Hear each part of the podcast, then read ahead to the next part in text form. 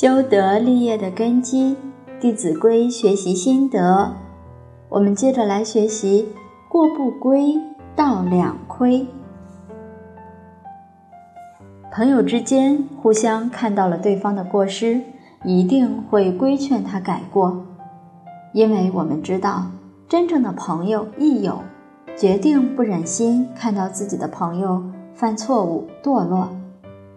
所以，如果我们看到我们的朋友有过失而不去劝告他，那么道两亏。不仅我们的朋友因为犯过失，人品道德会下降，我们自己的道德也会下降。见过不肯规劝，袖手旁观，没有尽到朋友的义务，自己就亏损了为人朋友之道。所以，我们交朋友要懂得交一些能够帮助我们道德学问长进的朋友，正直的、诚信的、有正知正见的朋友。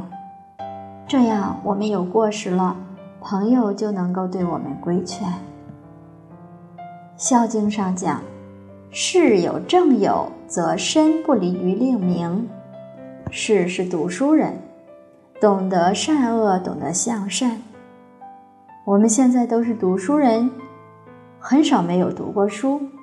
哪怕真的是没有读过书，现在能够听闻经典教诲，那也叫世人啦。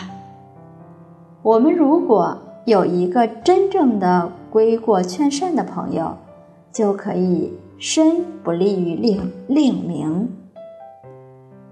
身不身不离于令名，令名就是名节，我们的名节就不会受到污损。善友非常的重要。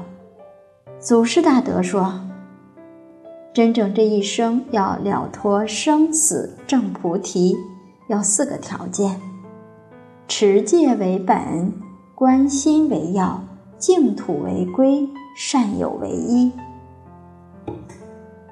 所以善友在我们的菩提道上对我们帮助很大。我们看看我们周围有几个善友呢？我们有时候会说：“哎呀，怎么没有一个人肯说我的过失啊？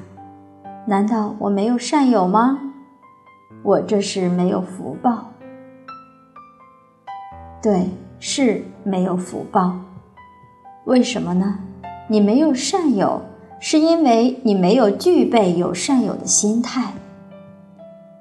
我们怎么样才能真正得到敢于对我们归过劝善的善友呢？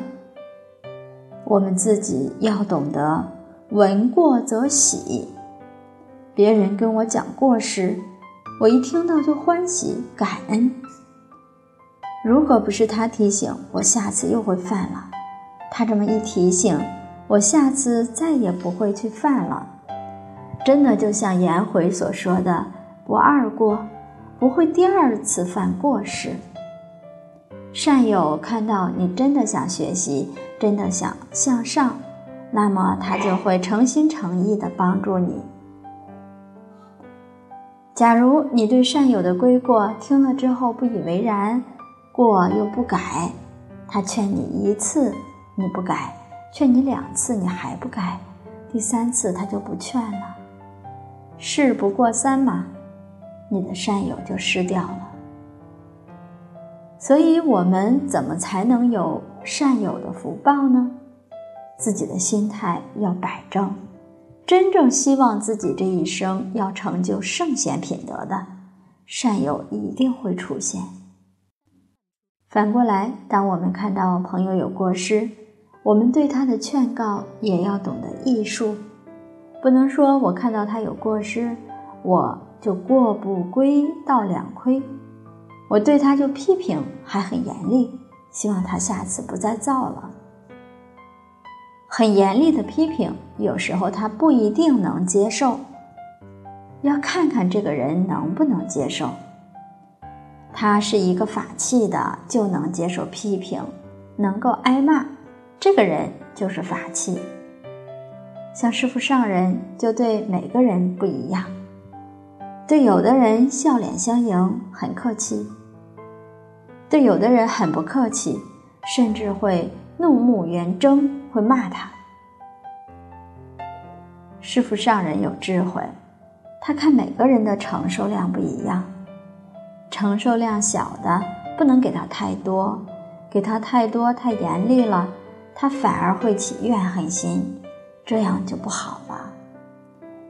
那个人能承受，你使劲骂都骂不走的，那个人就可以骂，他提升的就快。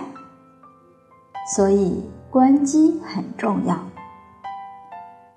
一般的原则，特别是我们初学的人，自己的道德品行没有成就，不像师傅上人，他成就了，他骂我们，他做到了，我们没有做到。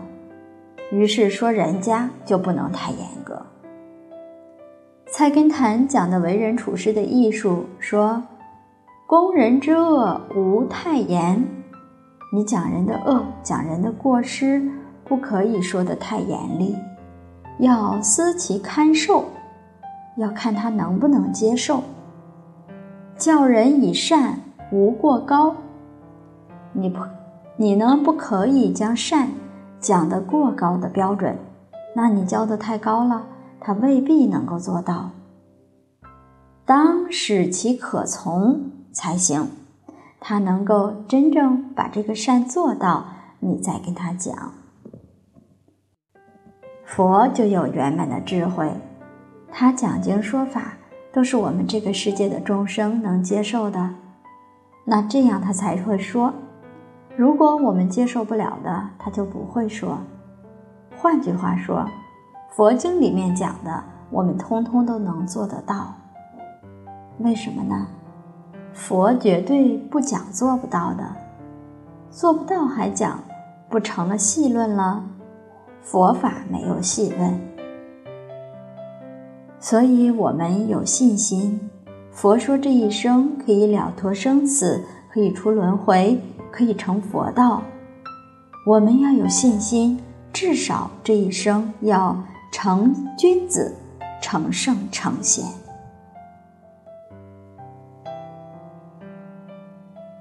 好，今天就学习到这里，谢谢大家耐心聆听，明天再会。